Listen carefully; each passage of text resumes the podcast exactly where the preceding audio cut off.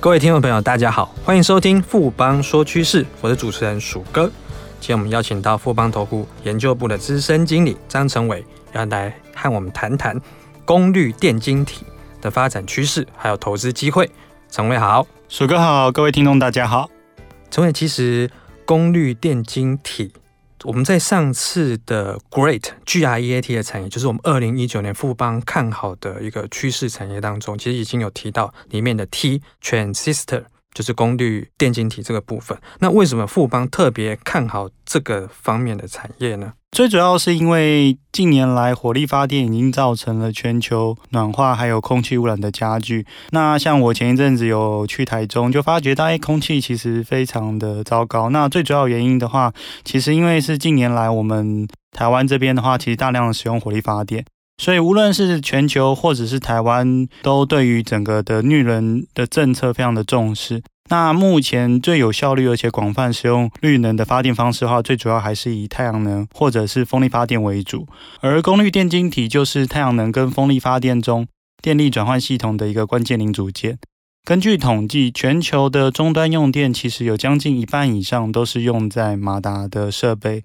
而我们现在所使用的一个变频马达，又比传统的这种直流马达，它有四成以上的节能的效果。所以，无论是工业用的一个变频马达，或是我们现在家中有使用一些变频的冷气机啊，或者是电风扇、洗衣机等这些装置内部的一些变频的系统，其实它也是会需要使用到所谓的功率电晶体。另外，我们现在其实已经可以在路上看到一些 Tesla 的电动车，基本上电动车的一个充电放电系统，或者是电动马达的一个控制器，内部也大量的使用了一个功率电晶体。所以，综合我们上面所提到的，不管是太阳能，或者是风力的马达，或者是变频的马达，或者是电动车所使用的一些马达控制器，基本上它其实都会使用到功率电晶体。我们认为就是说，随着这一些装置或者是发电的设备，它的需求量逐步的提高，对于整个功率电晶体的一个产业有一些大幅度的需求跟成长。成伟这边解释其实非常清楚，我们这样就可以了解到说，功率电晶体其实它的重要性是非常的大。那接下来可不可以我们简单介绍一下说，那什么是功率电晶体呢？功率电晶体其实你可以想象，就是它现在在那个装置中，其实扮演的就是电路开关的一个角色。它最主要是实现了电力它的整流跟变频的一个功能。像功率电晶体的话，它数量的多寡基本上会影响到这个装置在电力系统的转换效率。所以，当这个功率电晶体它在处理一个大电流、大讯号的时候，它其实它是一个独立的装置，基本上并不会整合到整个 IC 内部，它会是以一个分离式的元件的方式来呈现。另外，在整个装置电力转换的过程中，会产生很多的废热，所以这个功率电晶体在技术上，其实它要面对的一个就是要耐电压，而且要耐电流。另外的话，它对于转换效率跟散热等问题，它其实也会非常的重视。目前的功率电晶体，我们会依据它本身的一个功率跟操作频率，可分成两大类。第一个是 MOSFET，另外一个是 IGBT。MOSFET 的话，最主要是用在 DTNB 等智慧型手机的一些低功率的一个可吸式装置。那最主要这些装置的特色就是高频率，而且是属于耐低电压的部分。另外的，在 IGBT 的部分的话，最主要它就是使用在所谓耐高压的一个产品，包含了工业用的一个变频器，另外还有电动车这些产品当中。成伟这边提到说，就是功率电晶体其实就是分两大类，就是 MOSFET 跟 IGBT 嘛。那其实这是半导体里面的分离式元件里面就是相当重要的一块。那我们整个功率半导体它市场有多大呢？之前其实麦肯锡他有提到，就是说整个纯电动车的半导体的成本大概是七百零四块美元。那过去的燃油车它的半导体所使用的成本大概只有三百五十块美元。从这当中，你就可以发觉到，哎，整个的电动车对于半导体的需求其实是非常庞大的。那另外，根据分析，基基本上在七百块美元的半导体成本当中，功率电晶体就占了五十五趴。那也就是我们可以发觉到，就是说，在这一个纯电动车，它使用的半导体的成本，相较于燃油车的成长一倍的部分当中的功率电晶体，其实它就会另外再增加两百六十九美元，将近有百分之七十六趴的都是使用在功率电晶体上面。另外，我们富邦之前有提到 MOSFET 的部分，过去传统的燃油车其实每辆车只需要配备十八颗。但是目前的纯电动车，其实每辆 MOSFET 的使用量已经到了两百五十颗，增加了十三倍。所以这家机构基本上就有预估，整个 MOSFET 相关的一个市场会从二零一八年的六十五亿美金成长到二零二二年的七十亿美金。另外，全球车用半导体大厂 Infineon 其实也有提到，就是说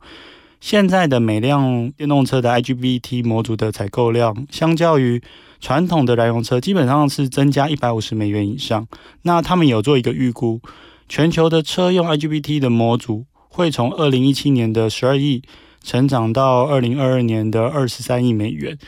其中的复合成长率其实有高达十八趴。所以我们可以看到，就是说电动车基本上对于 MOSFET 或者是 IGBT 的需求都是非常的庞大，而且我们富邦对于功率电晶体的未来发展也十分看好。那成伟，我们在因为我知道说台湾厂商其实，在 MOSFET 这边的话，发展是比较扎实的。那在比较高阶 IGBT 上面是相对来说比较没有那么强。那我们在 MOSFET 这边的话，台湾有哪些值得留意的厂商呢？呃，目前高阶的一个功率电晶体，主要还是掌握在国际的 IDM 厂手中。以 MOSFET 为来讲的话，现在使用在工业用或者是车用六百伏以上的高压 MOSFET，最主要的领导厂商有 Infineon、安森美或者是瑞萨等公司。那台湾的部分的话，其实最主要还是布局在低压的 MOSFET，最主要也是使用在 DTNB 等消费性电子的一个产品。不过呢，因为最近就是我们有提到，就是说因为电动车整个的兴起，造成了这些国际大厂，它其实本身有生产一些消费用的 MOSFET，但是它其实把这部分的产能产能慢慢的移转到毛利比较高的工业用或者是车用领域，所以中间就产生了一个市场空缺。那我们认为说，台湾的厂商基本上本身在消费用的 MOSFET 已经有一定的技术基础，有机会来填补这部分的一个产能的空缺。另外的话，就是其实台湾有部分厂商，它也有一些技术开始切入所谓的工业用或者是车用的一个高压的 MOSFET。那我们认为说，这部分的营收未来也有机会成长。最后，我们认为就是说，台湾现在目前布局在 MOSFET 的台湾厂商有强茂、捷力、大中、尼克森或是富廷等公司，基本上在这些领域基本上都会有很好的机会。那我们另外一个比较高成长性，当然也是比较高阶的那个 IGBT 那个部分的话，台湾有没有哪些相关的机会？呃，目前在 IGBT 的方面的话，其实最主要的主导厂商还是以欧洲的 Infineon 为主。那另外在日本的话，则有三菱跟富士电机。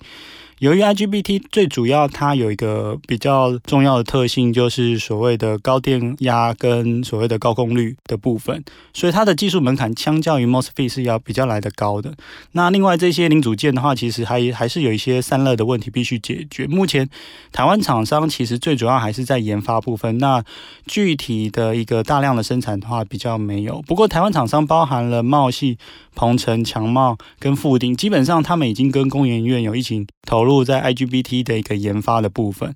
那另外的话，在未来一些 IGBT 使用在一个小家电或变频的一个部分的话，我们认为这个部分的话，就是比较中阶的 IGBT 的部分，台湾是比较有切入的机会。那至于在高功率用的工业的变频器啊，或者是电动车的动力系统的部分话，我们认为这边最主要商机还是来自于 Infineon IGBT 模组的相关的供应链。那像台湾在这个 Infineon 供应链里面有包含了导线架的界灵、晶圆代工的世界先进、汉磊、封测厂的敏捷、新泉。益昌，还有散热的建策或晶圆薄发的生阳等公司，所以基本上台湾虽然在 IGBT 模组相关的生产其实布局不是很深，但是我们还是有跟上所谓的 IGBT 的一些个供应链，包含 Infineon 相关的供应链等。那我们认为就是说，这部分的 IGBT 的公司其实也是未来非常值得投资或留意的。的确哦，谢谢陈伟今天带来这么精彩的看法跟分析，谢谢陈伟，谢谢楚哥。经过今天的节目呢，相信各位听众朋友对于所谓的功率电晶体，就是半导体非常重要一块，先对这一块有更清楚的了解跟认识了。富邦说趋势，我是鼠哥，我们下周见。好正，好正，好正啊！你垂涎权证，心动却不敢行动吗？富邦权证真正好正，尾卖波动不调降，不被吃豆腐，百张实单好给力，不会卖不掉，提供回收好贴心，不吃龟苓膏。富邦专属权证网站，电子下单资讯同步更好掌握，投资要人帮，权证找富邦。权证为高杠杆投资商品，有机会在短期间获得极高报酬或蒙受权利金的损失。购买前请先了解相关风险及详阅公开说明书。本公司经目的事业主管机关核准之许可证照字号为经管证总字第零零零七号。